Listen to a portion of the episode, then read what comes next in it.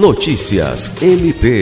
O Ministério Público do Estado do Acre, por meio do Grupo de Atuação Especial no Combate ao Crime Organizado, GAECO, e a Promotoria de Justiça de Tarauacá, em conjunto com a Polícia Militar do Estado do Acre, realizou na última quarta-feira, 14 de julho, a Operação Checklist, para desarticular grupos criminosos com atuação no Estado.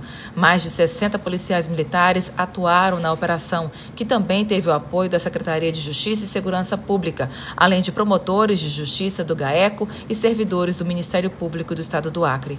Ao todo, foram expedidos 38 mandados judiciais de prisão preventiva e 20 de busca e apreensão, a maioria em Tarauacá, mas também em Rio Branco, Jordão, Cruzeiro do Sul e Feijó.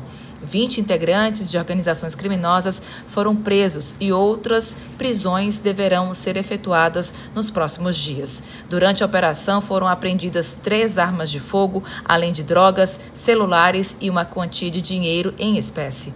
Alice Regina, para a Agência de Notícias do Ministério Público do Estado do Acre.